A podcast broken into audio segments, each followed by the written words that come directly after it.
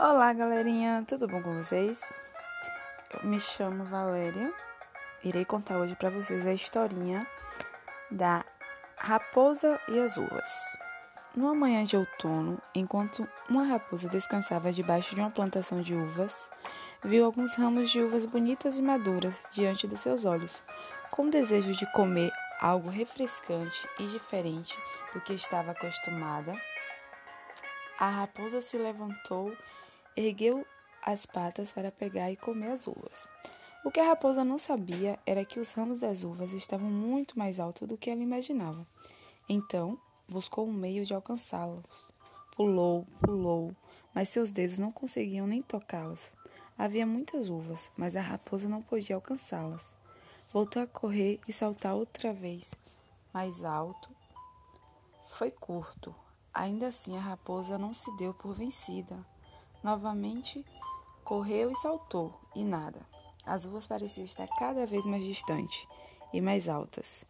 Cansada pelo esforço e se sentindo impossibilitada de conseguir alcançar as uvas, a raposa se convenceu de que era inútil repetir a tentativa. As uvas estavam muito altas e a raposa sentiu-se muito frustrada. Esgotada e resignada, a raposa decidiu desistir das uvas. Quando a raposa estava quase retornando para o bosque se deu conta que um pássaro que voava por ali tinha observado toda a cena e se sentiu envergonhada. Acreditando ter feito um papel ridículo para conseguir alcançar as uvas, a raposa se dirigiu ao pássaro e disse: Eu teria conseguido alcançar as uvas se elas estivessem maduras. Eu me enganei no começo, pensando que estavam maduras, mas quando me dei conta que ainda estavam verdes, desisti de alcançá-las. As uvas verdes não são um bom alimento para um paladar tão refinado quanto o meu. E foi assim que a raposa seguiu seu caminho, tentando se convencer de que não foi por falta de esforço que ela não tinha conseguido comer aquelas uvas deliciosas, e sim porque estavam verdes.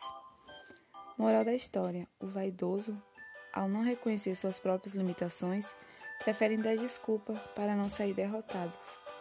Ao não aceitar suas próprias limitações, o indivíduo perde a oportunidade de corrigir suas falhas. Obrigada, galerinha. Por hoje é só isso. Até mais.